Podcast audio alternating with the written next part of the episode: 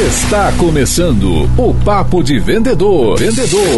Um podcast dedicado a vendas, gestão de vendas e liderança.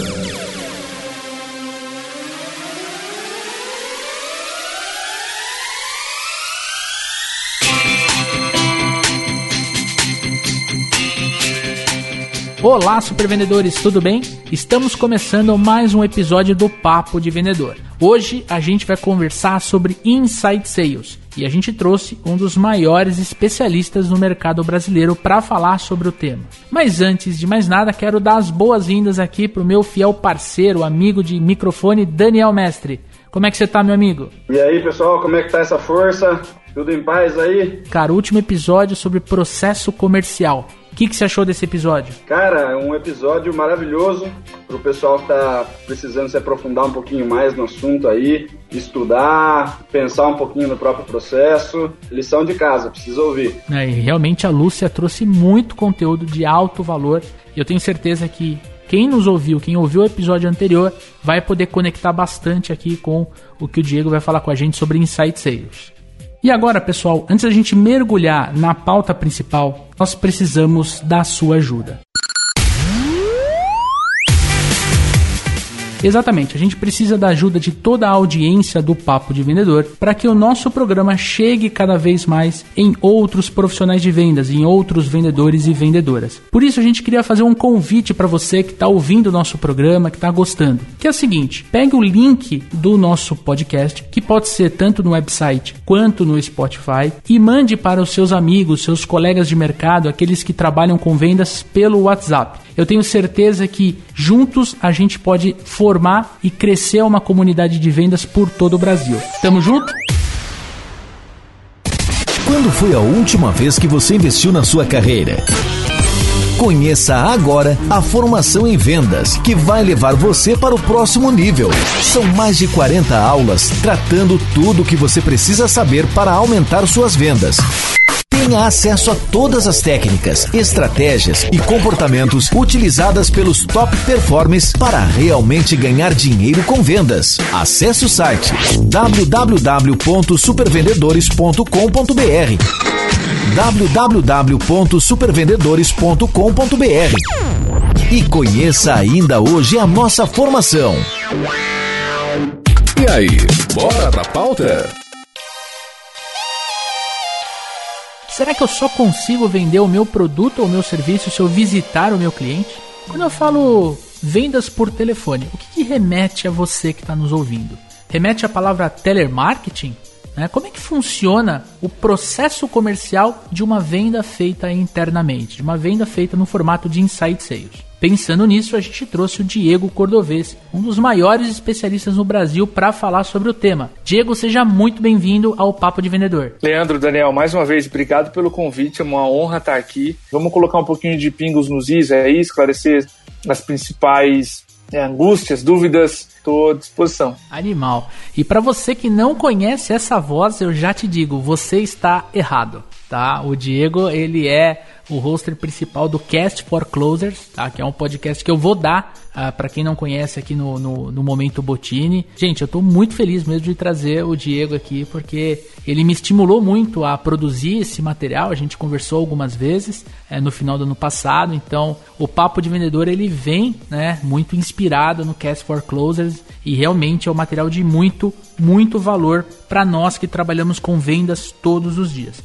E para a gente começar, Diego, eu queria perguntar para você, cara o que é um processo de vendas inside sales. Massa, é bom a gente diferenciar, né? Toda vez que eu estou fazendo inside sales, eu estou fazendo uma venda interna. Traduzindo ao pé da letra do inglês, significa que o meu vendedor está fazendo o que a gente está fazendo, é uma ligação telefônica, uma videoconferência, está mandando e-mail para se comunicar com seus potenciais clientes, o que a gente chama de prospects ou prospectos, né?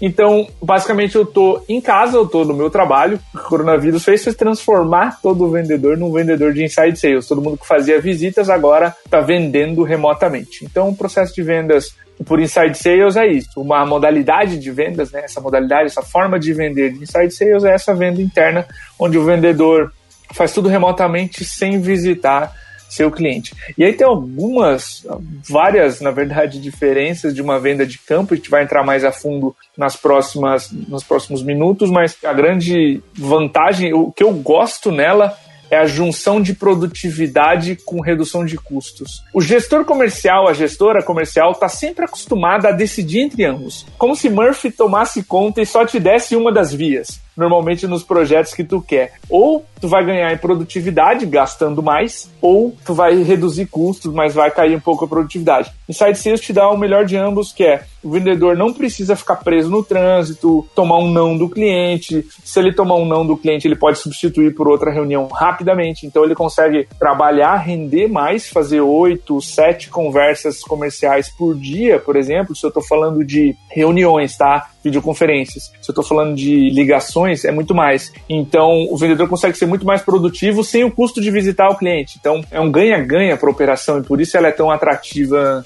especialmente nos dias de hoje. O lance do processo comercial, né, de você usar essa o processo antes da palavra Insight Sales ajuda muito o amigo ouvinte a entender que você vai transformar a forma como você faz uma venda. Então vamos imaginar, uh, hoje uh, eu tenho que fazer, por exemplo, uma primeira call, que pode ser uma ligação, para entender um pouquinho do momento do meu cliente, fazer uma primeira abordagem, conexão, aí depois eu faço uma outra ligação para de repente agendar uma visita, aí eu pego meu carro um outro dia, passo no cliente, sento, converso, tomo café e aí eu descubro que ele quer se eu trabalho, por exemplo, com uma venda complexa, eu volto para a empresa, desenho o projeto, desenho a proposta, depois eu vou e marco a apresentação para ele, chamo meu gerente, vou negociar preço. Quer dizer, a venda ela foi feita, mas ela foi feita, sei lá, em 45 dias, em 60 dias, às vezes em 120 dias. E com um monte de idas e vindas que pode fazer parte do teu processo de vendas naquele momento. Quando a gente traz para o Insight Sales, e aí é uma opinião do Leandro, até quero debater com o Diego, quando a gente traz isso para dentro do Insight Sales, a gente gente falou o seguinte, tá, qual é a minha tarefa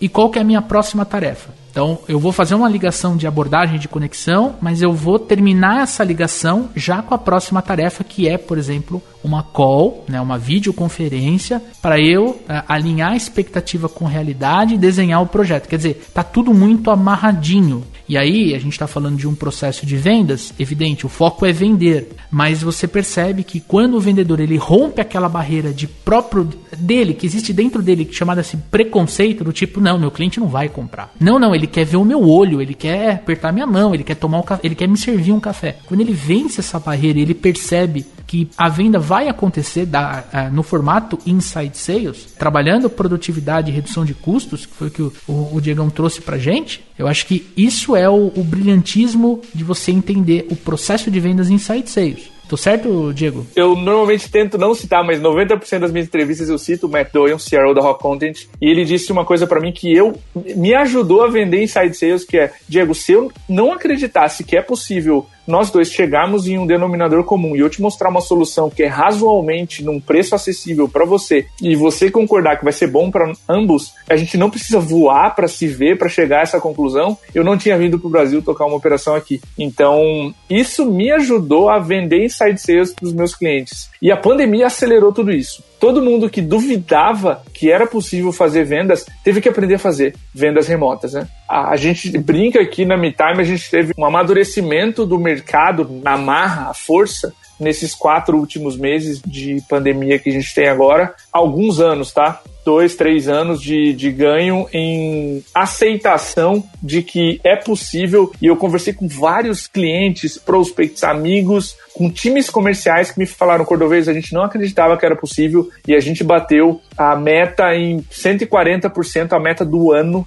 agora já com Inside Sales, porque melhorou o processo, parou de tomar não. Então, assim, o desconforto e o caos te tira daquele marasmo, daquele né, daquela venda sem processo, e aí você sai da sua zona de conforto e melhora rápido. Então, crises são boas para isso. Com respeito a todos os negócios que sofreram demais com a pandemia, com as pessoas que perderam a vida, situações de crise, desconforto, colocam empreendedores para se mover. E essa para mim é a parte interessante desse cenário, colocar nós para nos desafiarmos a sermos vendedores melhores, né? Ter mais discursos mais eficientes, a ouvir mais o cliente, enfim, coisas que a gente vai passar por aqui ainda nesse nesse papo. Se é que existe um lado positivo, óbvio que né, tudo que aconteceu, o que está acontecendo é horrível, né, no ponto de vista de vidas, de negócios, algumas pequenas empresas quebrando e tudo mais, mas é, se existe uma coisa que o, o, empreendedor teve é de que realmente se mexer e sair da zona de conforto e ir para a zona de confronto, e ir para cima mesmo e descobrir formas de continuar sua operação comercial e com certeza o Insight Sales ajuda muito nesse momento, né? E aí, adiantando realmente, acho que tocamos num assunto que, que é importante, né? Eu costumo falar, tem um elefante branco na sala, não adianta a gente ignorá-lo, né? Vamos falar dele. Na tua visão, cara, quais são as boas práticas para essas empresas, essas equipes comerciais que elas estão nesse momento sendo, entre aspas aqui, se o rádio tivesse imagem, você veria eu fazendo aspas, mas uh, teve que ser forçado a fazer, a ter um processo de vendas inside sales? Cara, essa é uma ótima pergunta e eu costumo respondê-la da seguinte forma: o primeiro aspecto é cultural, uh, Leandro e Daniel. O gestor, a gente ainda tinha muito, tinha muito isso antes da pandemia, que é vendedor bom é vendedor na rua. Se meu vendedor está dentro de casa, fazendo ligação, mandando e-mail, sendo produtivo, ele se sente ainda, ele ou ela, improdutivo. O que, que eu estou fazendo aqui? Eu devia estar tá visitando meus clientes, etc. É, naquele processo porta a porta. Então, a primeira boa prática, adaptação cultural. Seu vendedor está em casa, tá ok. Ele tá fazendo volume de atividades, ligações, e-mails, ele tá prospectando, tá tudo bem. Ele está sendo produtivo ou ela dentro de casa. O primeiro passo é aceitar que a venda de inside sales não envolve visita e que tá tudo bem. O vendedor vendedora tá ali tirando o resultado, tá? Segundo ponto, essa situação de, de coronavírus forçou as empresas a lidar com uma dicotomia de ruído e contexto. O vendedor acha que se tá Covid, coronavírus, pandemia, no e-mail de prospecção, vai ser contextual. Só que se você só cita essa palavra, tu tá reproduzindo ruído, tu não tá sendo útil. Agora, se eu dissesse as vendas da Eagle X e o Leandro né, no contexto pandemia ou algo assim, eu estou puxando a tua empresa, a tua realidade. Não confundir ruído com contexto agora é essencial. Isso é uma das boas práticas porque isso faz com que o vendedor elabore melhores e-mails de prospecção e elabore melhores não só títulos e assuntos, mas corpos de e-mail mais contextuais. Porque se as empresas ligaram, Leandro, o modo de defesa agora, do tipo eu posterguei projetos e não quero falar com você, o vendedor pode dar um passo para trás e começar um relacionamento. E essa é a minha terceira dica. Se você está se vendo numa necessidade de fazer inside sales, fazer essa venda remota, tua oportunidade comercial não está disposta a conversar, dá um passo para trás, liga para os teus melhores clientes, aqueles que você fechou as parcerias, e faz a seguinte pergunta: Por que você ficou com a gente no meio desse caos? Por que, que você está aqui ainda? No apagar das luzes, por que você decidiu ficar? Para aquele cliente que acabou de fechar com você, por que, que agora foi o melhor momento que você escolheu para fechar no meio dessa loucura toda? Faça essas perguntas e use os mesmos argumentos com seus potenciais clientes. Olha, eu sei que parece um momento amedrontador, agora a gente está com quatro meses dentro dela, então aquele pânico inicial passou. Agora, um pouco, a, eu disse isso em outro podcast, a razão está tomando conta da emoção, então é, as decisões estão sendo um pouco mais planejadas e para muitas empresas não foi tão ruim assim. Sei que parece um momento amedrontador, senhor Prospect, mas os nossos clientes estão fechando agora, ou estão começando agora com a gente, ou decidiram ficar por A, B e C sabe? Ser a melhor pessoa do seu mercado para conversar sobre como lidar com o seu problema na pandemia. Porque se você é essa pessoa, esse prospect vai voltar. O momento pode ser não oportuno, mas quando for, ele vai lembrar dessa conversa útil que, que teve com você. Então eu gosto de frasear como seja a melhor pessoa para se conversar durante a pandemia no seu mercado, porque aí você vai conseguir muito mais abertura e começar relacionamentos. É, uma frase que eu gosto de usar com, com os meus alunos, as equipes que eu dou treinamento, né?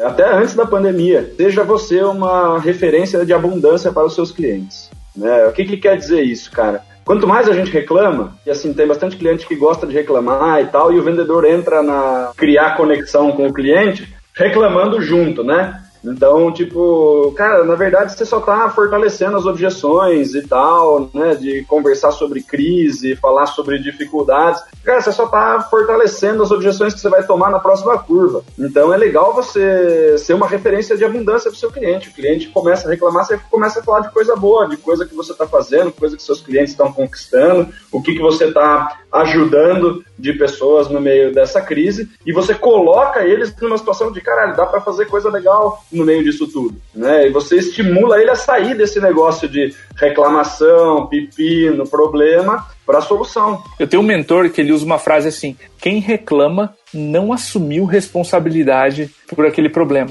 Porque se você está reclamando, você está colocando a culpa fora se você não reclama, tu já tá agindo. As, as pessoas que agem para resolver problema, pensa assim, uma mãe quando tem um problema com o filho, ela resolve, velho. Ela não põe a culpa no pai, ela vai lá e e resolve o problema, tira o filho da confusão, enfim. Se você tá reclamando demais e tá colocando o foco na falta, tu não assumiu responsabilidade por tirar a tua empresa dali, entendeu? Isso para mim é, é, fundamental. Não é só a responsabilidade do líder, do CEO da empresa, é do vendedor, da vendedora também, sabe? Tirar a empresa daquele buraco. É isso uma, uma mensagem que a gente também passou pro time da MeTime. É, vocês são mais do que responsáveis em dar ideias, em ser flexíveis. Demos exemplos do que é ser flexível agora para cada time. O marketing pode olhar novas fontes de cliente, vendas não vai surgir com mitos de que não dá para vender para tal cliente. Time de suporte e sucesso do cliente vai colocar um onboarding, né, uma entrada de clientes mais didática para pegar clientes mais maduros. Então, isso é ser flexível. Nós esperamos flexibilidade de vocês, esperamos que saiam da zona de conforto. Então, muito mais do que reclamar, é cara, pensa, mas age, sabe? Assume a responsabilidade e ajuda a tirar a tua empresa desse momento difícil. E assim, entender dois pontos. Primeiro, tá todo mundo passando por isso. O padeiro que você está acostumado a ir na padaria e comprar pão dele, até o grande CEO de uma grande corporação, tá todo mundo passando, né? Tá todo mundo nesse oceano com seus barcos, alguns pequenininhos, outros grandes. E segundo, cara, para corroborar com as duas falas, seja positivo, né? Se o cliente for reclamar, de repente você levar uma, uma palavra de positividade para aquela pessoa que está reclamando, também é uma forma de você ter contexto na vida do seu cliente, como o Rodrigo comentou. E assim, aproveitando que, que você, Diego, comentou agora há pouco sobre o vendedor, né? Eu queria te fazer uma pergunta que eu acho que é bem importante. Quais são os diferentes tipos de vendedores que são envolvidos nesse processo de vendas interno, no Insight Sales? Depende bastante da maturidade da empresa, mas basicamente a gente tem dois tipos de vendedores. O pré-vendedor, que a gente chama também de SDR ou do inglês Sales Development Rep, é a pessoa que está preocupada em abrir negociações. Ela vai fazer os primeiros contatos, mandar os primeiros e-mails, as primeiras ligações, ela vai agendar uma reunião, caso ela veja potencial de parceria entre a sua empresa e a empresa que ela está ligando, para o outro vendedor conduzir um diagnóstico para frente. Então, eu estou falando de uma pessoa que vai ter que ter bastante foco em produtividade, que vai conseguir lidar com 40, 50 tentativas de ligação por dia, mais seus e-mails, mais seus agendamentos e respostas e interações de WhatsApp, LinkedIn. E um segundo tipo que é o vendedor, o closer, como a gente chama, é quem vai fazer o diagnóstico, quem vai levar a conversa com a empresa para um nível muito mais profundo, é quem vai fazer as perguntas mais difíceis do processo comercial. Por exemplo, Leandro, as empresas que investem na MeTime com o porte da Eagle X, normalmente colocam entre 40 e 100 mil reais por ano. Esse é um valor que vocês estão prontos para investir? Essa pergunta é mega difícil de fazer, mas tem que ser feita em algum momento. É esse vendedor, normalmente, que vai terminar um diagnóstico fazendo essa pergunta desconfortável e que vai buscar próximos passos. Esse é um vendedor que é, normalmente tem um perfil um pouco mais sênior, porque precisa entender o fluxo do dinheiro. Essa empresa ganha dinheiro assim, investe o dinheiro dela assado, eu ajudo ela ou a ganhar mais dinheiro ou a perder menos aqui na saída ou reduzir risco uma das três, baseado na estratégia da empresa, conectar tudo, contestar quando é hora de contestar a estratégia, dizer assim, você quer dobrar vendas investindo 10% em marketing, já vou te adiantar, não vai funcionar. Não vai funcionar porque os meus clientes também tentaram isso e deu errado A, B e C. Ser a autoridade, né? Então, esse é o segundo tipo de vendedor ou de vendedora, é um perfil mais sênior e vai fazer perguntas mais difíceis, vai conduzir a negociação até o final. Então, existem empresas que optam por deixar o vendedor fazer ambas as partes e existem empresas que querem dar mais volume para sua prospecção e especializam os papéis, deixam um com uma pessoa e outro com outra. Não quero deixar de terminar a resposta sem validar algumas características. Em ambos os casos, eu gosto muito de duas: curiosidade e coachability. Vamos falar de curiosidade antes desse palavrão em inglês. Curiosidade é uma vontade genuína de entender a empresa, o prospect, o papel dele lá dentro da empresa, como a empresa ganha dinheiro, como eu vou conectar a minha empresa, a empresa dele com a minha. Uma curiosidade genuína de fazer boas perguntas. Todo mundo já passou por aquela sensação ruim no estômago de esse vendedor tá querendo me empurrar algo. Um vendedor curioso faz boas perguntas, deixa o cliente concluir por si mesmo. Então, fazer boas perguntas, ter curiosidade é uma característica. E a segunda, talvez mais importante que a primeira, o Tite, técnico da seleção brasileira, chama de treinabilidade, que é o seguinte: você faz, eu te corrijo, tu faz melhor na próxima vez. Imediatamente, sabe? Leandro, tua ligação podia ser assim. Daniel, tua videoconferência pode abrir ela com um pouco mais de confiança, tu pode deixar o cliente mais à vontade e tal. Treina isso na próxima. Aí eu vou ouvir a tua próxima. E se você fez bem, e aí é, eu estou falando de uma segunda característica importantíssima para ambos, tá? Tanto para o SDR, para quem prospecta, quanto para o vendedor que conduz a venda ali, diagnóstico do meio para frente. Eu diria que são duas coisas é, importantíssimas para qualquer profissional, né?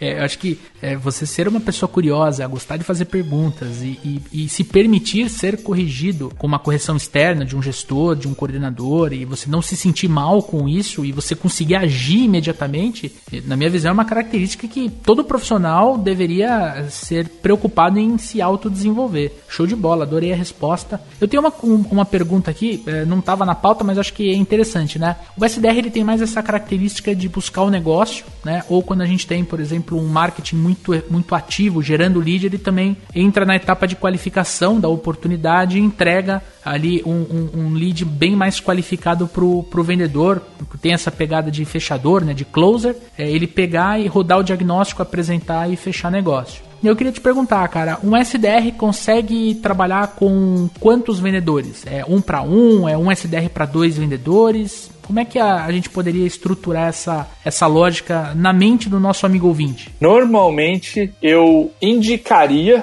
salvo exceções, um SDR conseguir abastecer no máximo dois vendedores. Três começa a ser difícil, um SDR para cada vendedor ou dois SDRs para um vendedor começa a ficar improdutivo improdutivo ou muito desperdício de energia para alimentar um vendedor. Ah, Cordovez, e se eu estou trabalhando num mercado onde eu tenho poucas oportunidades, aí eu não vou conseguir ter dois vendedores sendo alimentados por um SDR. Um SDR só consegue alimentar um vendedor porque são grandes contas. Ótimo, beleza, eu consigo ver enxergando esse modelo um para um, tá? Eu cuidaria muito com empresas que estão com dois, com três pessoas prospectando para alimentar um vendedor. A não ser que você esteja num mercado extremamente competitivo, tipo, nos Estados Unidos a gente visitou uma empresa lá chamada PandaDoc, que tem uma média de mil ligações para cada 30 demonstrações. Então é bastante coisa. Cada vendedor, cada SDR precisa fazer em torno de mil ligações para conseguir 30 reuniões. Pensa assim, 30 reuniões para um vendedor no mês é bastante, tá? É, é, mais do que a média nacional, que é 18. Então, assim, é uma resposta completa, sei que depende, eu cuidaria bastante com ineficiências. Eu vejo empresas no Brasil, às vezes, usando dois SDRs para alimentar um vendedor com discursos horríveis e, e, podia ser mais eficiente, sabe? Podia ser pelo menos um para um ou um SDR para dois vendedores. Essa, na verdade, é a média nacional, tá? É um SDR para dois vendedores. O SDR tem que ser muito produtivo. Pode até ter um esquema de, ah, eu prefiro mandar pro vendedor A do que mandar pro B ou pro C. De repente pode até rolar isso. E o inverso é a mesma coisa. Se são três SDRs para um vendedor, pode ser que ele priorize mais um contato ou outro, ou coloque mais energia, pode ser prejudicial. Essa, essa maquininha um para um, e aí quando evolui, né? Quando a empresa consegue puxar um novo SDR e aí fica um SDR para dois vendedores, pelo que eu vejo no mercado, eu que acabo prestando consultorias nessa parte, eu percebo que fica muito eficiente, assim, é um, é um jogo bem. é bem vencedor. O time que joga assim costuma ganhar mais do que perder. E já que a gente entrou nesse mérito, eu queria saber o seguinte, cara. O amigo ouvinte está se perguntando assim: meu, eu sempre trabalhei visitando o cliente, né? Parava o carro, ia de porta em porta, enfim, eu já tive na minha história profissional, é, já tive passagens em empresas onde de fato eu parava o carro numa rua, subia e descia essa rua prospectando PAP, né? Como, como a gente fala. E aí eu tô me perguntando se inside sales é para mim. Eu já estou vendendo pelo telefone, já estou prospectando, indo atrás, mas essa palavrinha ainda não me não me convenceu a desenhar um processo aqui para mim como vendedor, ou se não sou um gestor que está nos ouvindo, para o gestor 100%, né, trazer a equipe 100% interna. Como é que a gente pode é, encarar melhor esse, essa tomada de decisão, Diegão? Eu gosto de brincar assim, se você não consegue lidar com a paciência para fazer 40, 50 tentativas de ligação ou ter a curiosidade para conhecer genuinamente outras empresas, etc., Inside Sales vai ser um processo mega maçante. Eu consigo entender o vendedor que adorava voar até o cliente, tem um glamour envolvido nisso, eu não vou negar, apesar de que enjoa rápido, a vida de hotel, de viagem, etc., é, é, desgastante também, mas existe um glamour de eu vou tomar um cafezinho em Buenos Aires com o diretor de uma grande empresa, enfim, histórias que já aconteceram no Cast for Closers. Então, se você não consegue tolerar esse jogo de números, como a gente diz em side sales, que é X ligações geram Y reuniões que geram Z vendas. Um mês parece muito com o outro. Se você enjoar dessa dinâmica, se você se cansar dela rápido demais, Inside Sales pode não ser o caminho para você, apesar de você gostar de vendas, apesar de você gostar de falar com clientes, de fazer reuniões, de fazer visitas, pode ser uma modalidade cansativa, tá? E aí eu acho que é um exercício é, de honestidade do vendedor encarar aquela realidade por um mês, por dois, por três meses e falar, cara, será que vendas continua atrativo para mim? Será que eu ainda me sinto com vontade de evoluir? Será que ou eu perdi o brilho, perdi o, a vontade de desvendar o quebra-cabeça na, na cabeça do cliente. O Anthony Anarino, do The Sales Blog, ele escreveu um post que eu acho sensacional, se chama My Love for the Great Game of Sales, que é o meu amor pelo grande jogo de vendas. Ele diz o seguinte: se você deixa de enxergar o não como apenas um sinal de que você não desvendou o dilema na cabeça do cliente, se deixou de ser quebra-cabeça para você, se deixou de ser leve, vendas não é mais para você. E para mim eu levo isso como rotina, sabe? Se o vendedor perdeu aquele brilho de, de entender o negócio e como conectar aquilo com a me time e tal, talvez tenha chegado a hora, sabe? Então eu olharia como profissional para esse âmbito e, putz, é um jogo ainda para mim? Ou perdeu o brilho ou enfim, ou tá maçante, eu não tô mais fazendo as visitas que eu adorava fazer, porque eu sei como é que é entrar no cliente e falar que você é linda, daí o cliente começa a falar, não, Cordovez, é porque a gente reformou e a gente tem um plano A, plano B, plano C. É legal fazer venda de campo, sabe? Então, eu consigo entender quando o vendedor se sente entediado. Mas é um exercício de honestidade que ele ou ela precisa fazer para saber, cara, eu aguento esse tranco ou não. Então, ouvindo o, o Diego falar aí sobre é, produtividade, sobre maximizar o número de contrato dia, contatos por dia e fazer isso daí numa velocidade para trazer o máximo de resultado possível, eu me deparo com alguns perfis de vendedores que são caras que são muito bons, mas eles têm um perfil mais de arrancada do que de maratona, sabe? É o cara que ele manda muito bem se ele tiver que fazer duas reuniões por dia, uma de manhã e uma de tarde. Mas que se ele precisar fazer três, quatro, cinco clientes diferentes por dia, ele já começa a embananar um cliente com o outro, ele já não lembra se essa pergunta ele fez,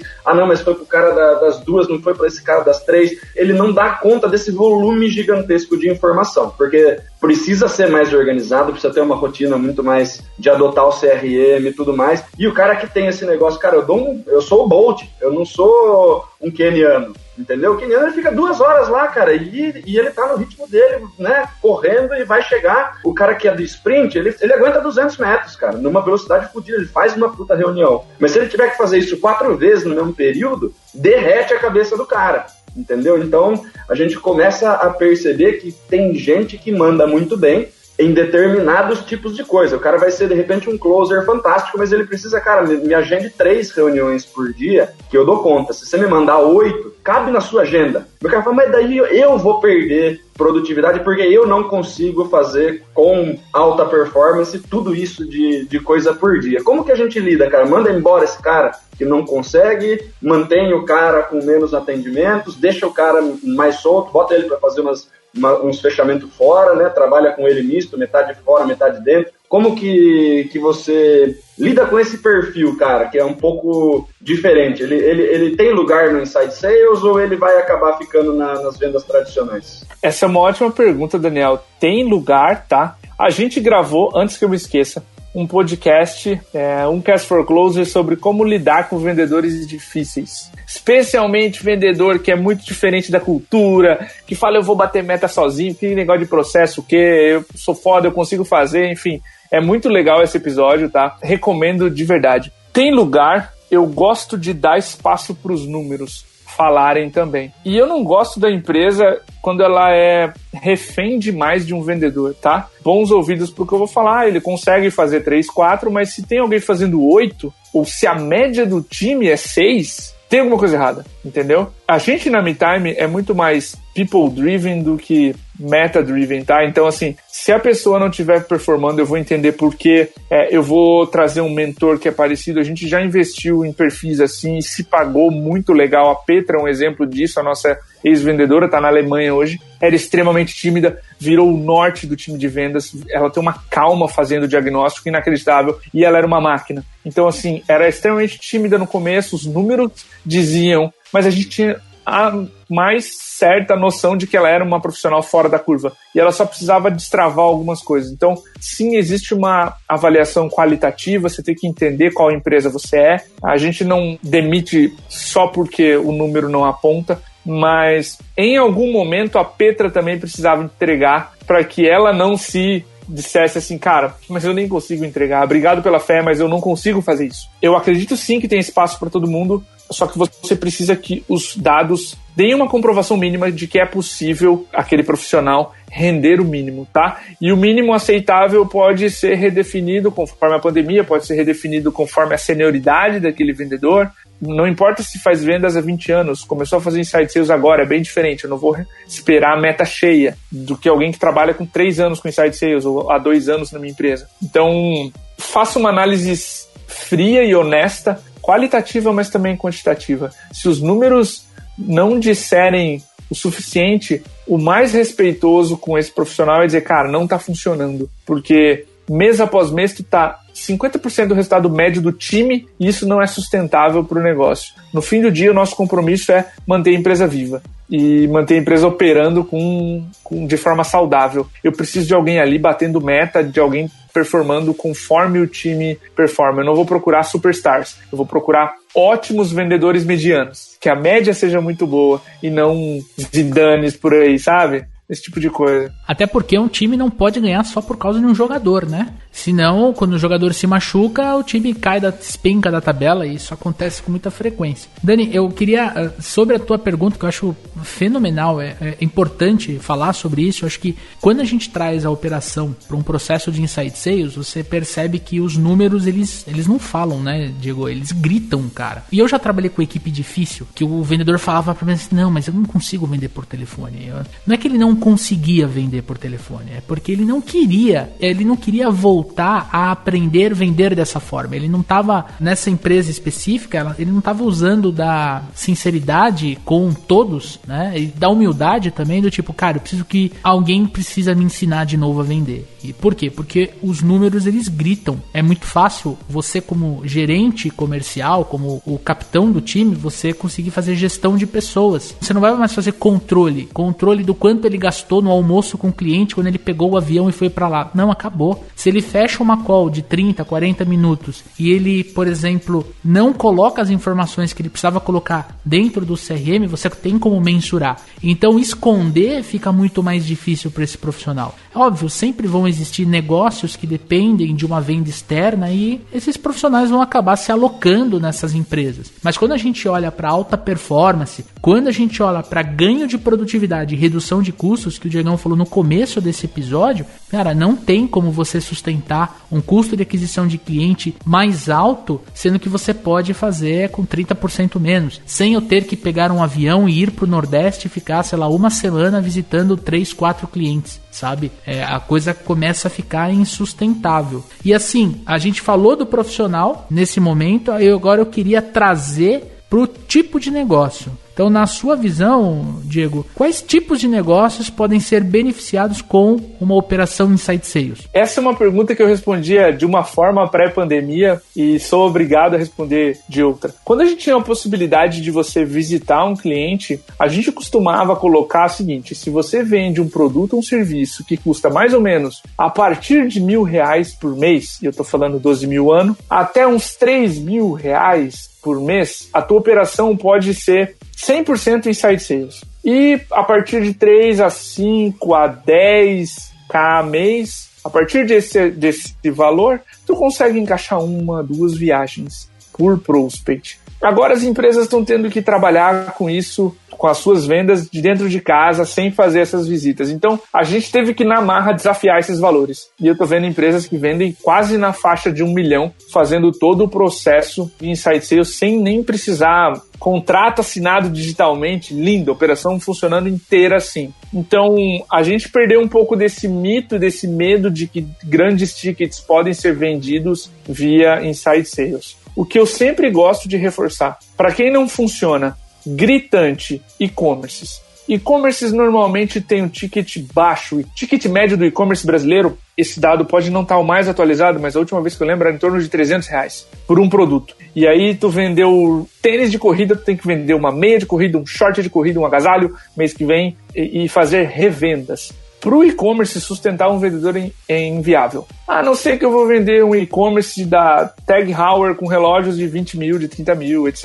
E aí eu estou falando um alto ticket, onde cada comprador que vai parar e conversar sobre aquele relógio pode eventualmente justificar e-commerce de luxo. Extremamente nichado no Brasil, não recomendo se você precisa fazer a venda sem vendedor. Então não faz sentido trabalhar com inside sales, porque tu vai colocar um custo de aquisição, como tu mencionou, muito caro num produto que não compensa. Mas quando tu sai de um e-commerce, por exemplo, para vender curso online, eu estou vendendo um curso de 3 mil, de 5 mil, tu consegue colocar um vendedor para fazer uma, um processo de uma venda e uma ligação para que ele feche 4, 5 por mês e se pague, sabe? Então não é escrito em pedra, mas e-commerce tem muita dificuldade em colocar um vendedor e operar de uma forma saudável. Então eu não recomendaria. Mas a partir de, de novo, ali dos mil reais mês, se eu estou anualizando em torno de se seu cliente paga ali 12 mil reais ano, já é um valor que você consegue sustentar um vendedor, uma vendedora, para fazer ali as suas 10, 8 vendas por mês e ser mega lucrativo. Tem, uma, tem um estilo de empresa que a gente trabalha muito, que são empresas que fazem gestão de carteira.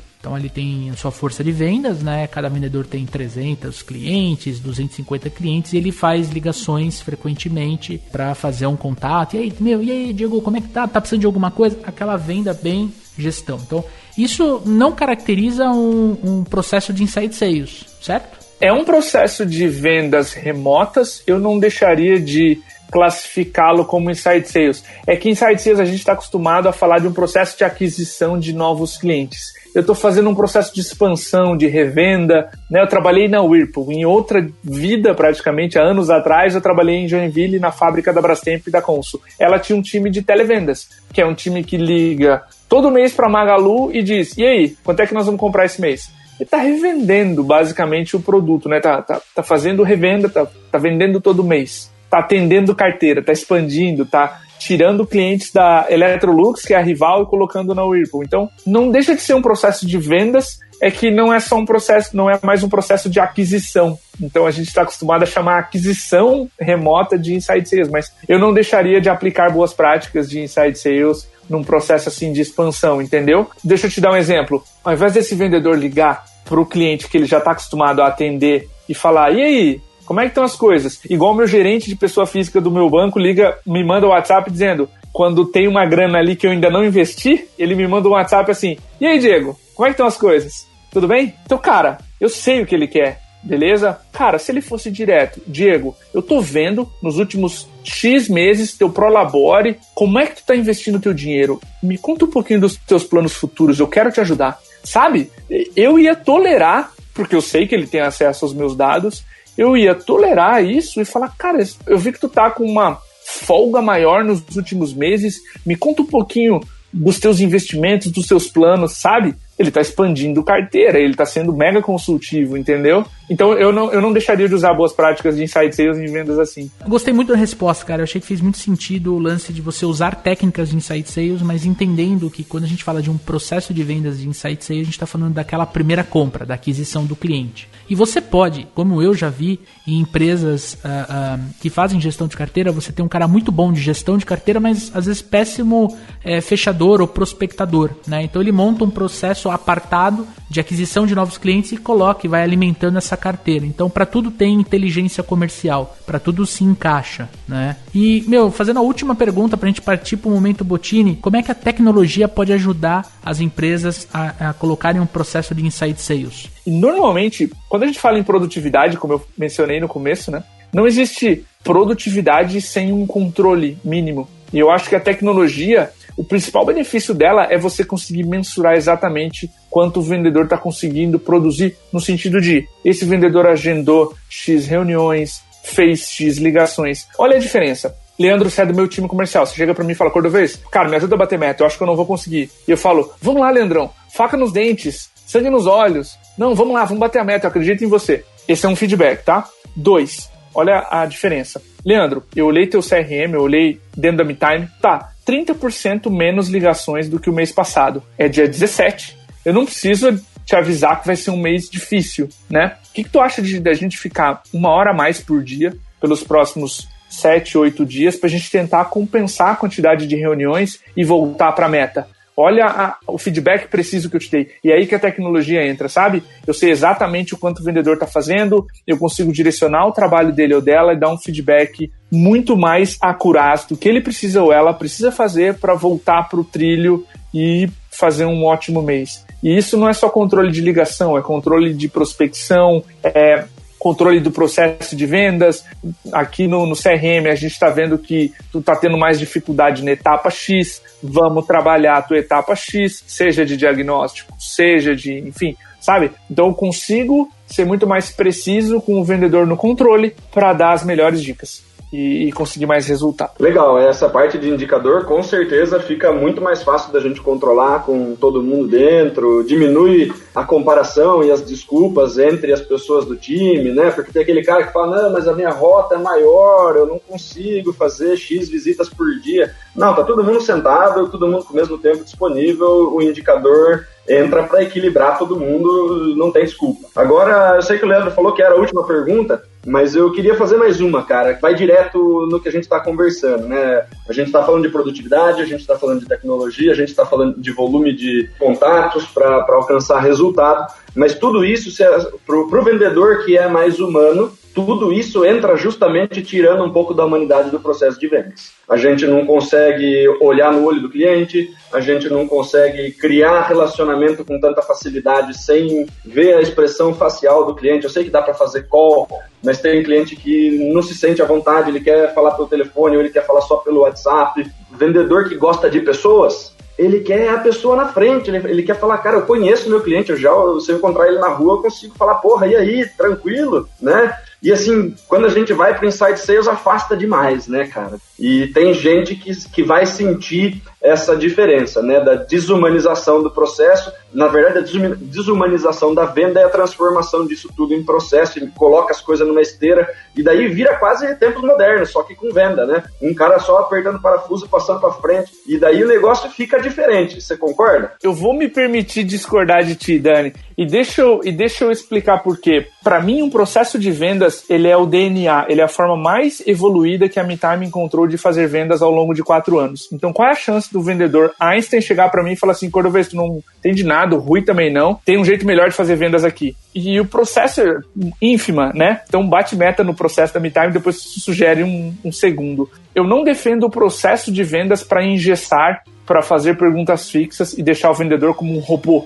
Você tem isso, Daniel? X. Você tem isso, Daniel? Y. É, Daniel, eu acho que você não pode ser um, um cliente da MeTime, então obrigado. Se for essa inside sales, por favor, não faça. Você está cometendo um desserviço. Então eu não acredito nesse processo de vendas, mas se eu ensinar a minha vendedora, Mari, que exemplo real, trabalha com a gente hoje. Mari, você sabe diagnosticar um cliente. E ela faz aquele processo dela de rapport, de conseguir se conectar com o ser humano, de fazer boas perguntas, fica humano, mesmo estando ao telefone, mesmo não visitando. Eu acho que a conexão emocional que se estabelece do tipo, eu tô preocupado com a tua operação comercial, eu não vou forçar a venda, não importa o que aconteça, passa uma segurança para o cliente de que você é idôneo. E algumas vezes a gente chegou no processo da MeTime e disse: não é a MeTime que vai te ajudar. Não, mas eu quero comprar. Mas infelizmente não é com a gente, vai só gerar frustração. Eu não posso te vender, mas eu quero. Então, assim, a confiança gera tanta humanização e a proximidade com o vendedor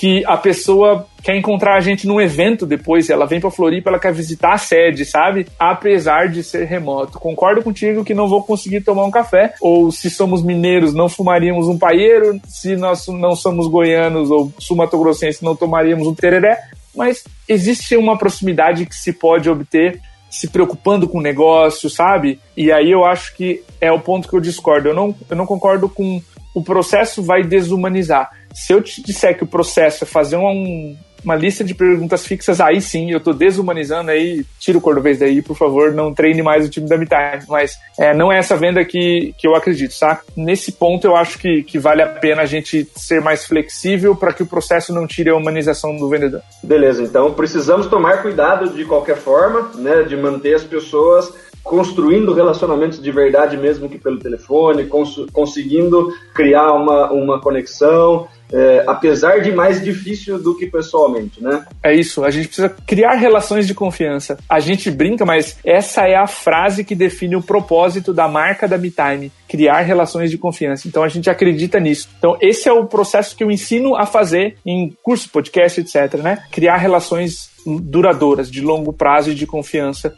mesmo que remotamente. E isso que vocês falaram é a base de uma venda, né? O lance do calor humano, o lance de você entender, de você se conectar verdadeiramente, o lance de você é, ser honesto com o cliente, do tipo, olha, não, não, o nosso produto não vai te atender. Isso é ser honesto com o cliente, é ser transparente com o teu mercado. Ah, quando a gente fala de insight sales, realmente não quer robotizar ninguém. Pelo contrário, o que a gente quer é trazer a essência do, do, do atendimento ao cliente de forma remota. É sim estar sendo humano calorento, uma coisa de muito relacionamento, mas de forma remota. E, e, por último, o processo comercial ele sempre tem que ser desenhado com o cliente no centro. Ele não pode ser desenhado com o vendedor ou com o gestor no centro, né? Porque senão realmente vira uma uma quantidade de, de, enorme de perguntas, sim ou não. Eu fiz o que eu tinha que fazer, fiz a call, fiz em 4 minutos e 30 segundos, que é a meta. Você pode até vender, mas você não vai estar tá vendendo para todo mundo que você poderia vender. Perfeito, pessoal. Acho que quem está nos ouvindo aqui, com certeza sai deste podcast entendendo muito mais sobre Insight Sales. Diegão, muito obrigado, cara, pela aula, viu? Obrigado.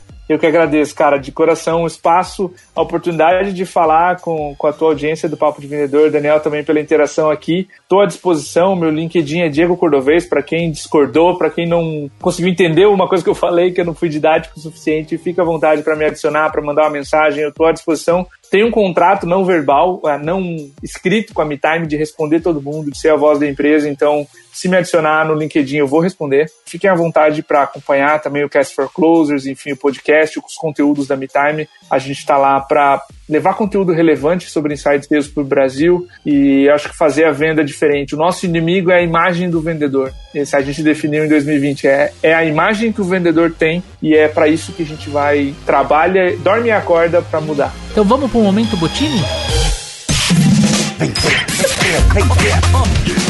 Momento Botini. Momento Botini.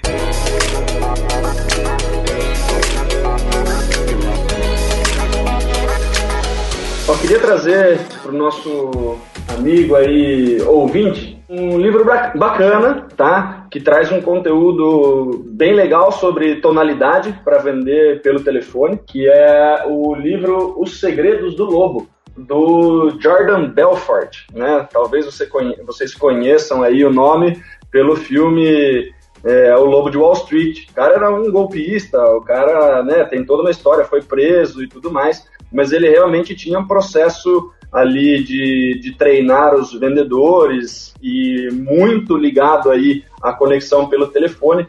Tem um capítulo do livro só sobre comunicação avançada no telefone, sobre tonalidade, como que você pode usar isso aí para conseguir se conectar e persuadir melhor o, cliente pelo telefone. Incrível o jeito como esse cara é, escreve, você realmente consegue entender tonalidade lendo, tá? E assim, é um capítulo muito legal, tenho certeza que se você trabalha com inside sales aí, você vai ser beneficiado pela leitura desse livro aí, sempre lembrando que com grandes poderes vem grandes responsabilidades. É um conteúdo que foi usado para dar golpe em metade dos Estados Unidos. A gente precisa usar isso para vender de forma honesta e tudo mais, né? Vamos, vamos fazer as coisas do jeito certo, né? Senão, como ele mesmo fala no livro, né? Se você usar isso aqui para o mal, eu, eu torço para que você vá e passe o mesmo tempo que eu passei preso, porque você merece. Então, vamos usar as coisas aí, as competências e as técnicas para o bem. Beleza? Esse é o meu momento botine aí, os segredos do lobo. Legal. Eu mencionei os conteúdos da MeTime, podcast, etc. Eu achei aqui no meu Kindle um livro que eu tô lendo, chama O Obstáculo é o Caminho, do Ryan Holiday. É um livro fantástico. Ele te ensina como encarar problemas e transformá-los em força, é, em energia para seguir movendo. É um livro especialmente legal para um, um, obstáculo, para uma pandemia, para um, um, momento assim. Esse cara já escreveu outros livros, como O Ego é Seu Inimigo. Ele tem alguns hits, tá? É, ele é um autor fantástico e parece autoajuda, mas é, é mais do que isso, tá? É como decisores não se congelam frente a dificuldades e transformam isso, na verdade, como o principal motivador para achar soluções melhores para aquele problema em si. Então, pode classificar como uma autoajuda. Eu não me preocupo muito se é ou não. É um livro fantástico, foi indicado a mim e eu tô lendo e adorando. Se chama O Obstáculo é o Caminho, do Ryan Holiday. Um ótimo livro. Um pouco fora do nosso hemisfério de vendas, né? Um pouquinho, mas adoro ler livros assim. Não, perfeito. Acho que a gente precisa de vez em quando sair realmente para oxigenar, né? Senão a gente fica muito bitolado. Olha, eu tenho três momento botine aqui para dar para o nosso amigo ouvinte. O primeiro deles é para escutar o Cast for Closers. Eu já adiantei no começo da nossa, nossa gravação, do nosso episódio. Escutem, tá? Tem episódios que eu, Leandro, ouvi três, quatro vezes. É, esse, esse episódio que o, que o Diego comentou durante a gravação de como lidar com um vendedor difícil, eu já escutei ali umas três, quatro vezes, porque a gente, no nosso dia a dia, a gente lida com isso. Segundo qual é boa é para vocês acessarem o site da MeTime, né, que é a empresa do Diego, justamente olhar a parte do blog. Tem muito material sobre Insight Sales, é muito, é muito fácil de você entender e estudar. Inclusive, ele tem um curso que fala sobre Insight Sales, então eu acho bem legal. Fez sentido para você, para você se aprofundar, levar para tua operação comercial. É uma excelente forma de você estudar e se aprimorar. Minha última indicação aqui, é, eu estou numa busca aí, é, entendendo um pouco mais sobre minimalismo, entendendo um pouco mais sobre essencialismo, né? E eu comecei a assistir um seriado dentro do Netflix chamado Ordem na Casa, com o Mary Kondo. Não sei se vocês já assistiram, mas é muito, muito legal a forma como ela mostra como a nossa vida é impactada pela bagunça, que às vezes a gente nem sabe que a gente está inserido dentro de uma bagunça, né? No nosso guarda-roupa, na, na, nossa organização na cozinha, enfim. É um episódio que está me abrindo bem a mente, não só para adotar esse estilo minimalista, né? Que aí isso daria conversa para mais de hora, mas principalmente de entender, né? Como a gente precisa se organizar melhor para ser mais produtivo. Então, as minhas três dicas de hoje ficam justamente nessas aí. Cordovez, muito obrigado, cara, pela sua participação. Eu fiquei muito feliz de você ter aceito, né, participar aqui do Papo de Vendedor, cara. Muito obrigado. Você é sim uma inspiração pra gente enquanto produtor de conteúdo, tá? Mas principalmente uma fonte de conteúdo rico. Quando a gente escuta teu episódio, a gente sai mais inteligente, mais sabido, como falava um chefe que eu tive, a gente consegue aplicar, são dicas práticas. Então, cara, muito obrigado aí, não só por você estar nessa gravação, mas principalmente por você agregar tanto ao nosso mercado, cara. De verdade, muito obrigado. Pô, que honra é, ouvir de ti. Mais uma vez, parabéns pelo podcast, para vocês dois, Daniel também, por dar a cara a tapa. Sei como é que é colocar o primeiro episódio no ar. A gente nunca gosta do primeiro. Eu fui gostar, eu fui acostumar com a minha voz e com o meu método de condução e, que, e acostumar que as pessoas estavam gostando daquilo lá depois do 20 e poucos, a acreditar que aquilo tinha potencial. Então, parabéns pela resiliência, né, de manter um show também, dado que a gente tem outras pessoas e outros produtores de conteúdo também. E é sempre bom que o mercado todo evolua, que quando a maré sobe, todos os barcos sobem. Então eu acredito muito nisso. Eu acho que é um dever nosso mudar a imagem do vendedor com bom conteúdo por aí, para que nossos próprios prospects e clientes sejam atendidos por pessoas e profissionais melhores, né? Acredito muito nisso. E mais uma vez, obrigado por estar aqui, pelo papo de vendedor, por estar com a tua audiência. De novo, Diego Cordovez, para quem quiser se conectar no LinkedIn e me chamar, conversar sobre esse episódio. Vou adorar um feedback também, sincero e honesto de onde acertamos, onde erramos. Fico à disposição. E para finalizar, Daniel Mestre. É isso aí, galera. É, obrigado por ouvirem o episódio até o final né? E da mesma forma que o Diego pediu feedback aí, eu sempre venho no final do episódio aqui para pedir aí críticas, sugestões, xingamentos. A gente é só ouvidos aí para a gente entender como podemos melhorar, o que vocês querem de conteúdo e construir aí o papo de vendedor para os vendedores. A gente faz para vocês nada mais justo do que vocês ajudarem a gente a conduzir aí o barco. Beleza? Brigadão aí, Diego. Muito bacana ter você com a gente. Bora vender. E a melhor forma de você dar esse feedback pra gente é através do Instagram. Você pode printar essa tela de você ouvindo nosso episódio e publicar no seu story, marcar a gente, tem uma galera já fazendo isso. Pode mandar no inbox, né, do arroba supervendedores também, que é bem legal trocar essa ideia com vocês, tá bom? Eu sou Leandro Munhoz, aqui do Papo de Vendedor, do Supervendedores, e desejo para vocês aí um forte abraço, boas vendas e sucesso. Valeu, pessoal! Este podcast foi editado por EditaCast. Acesse editacast.com.br.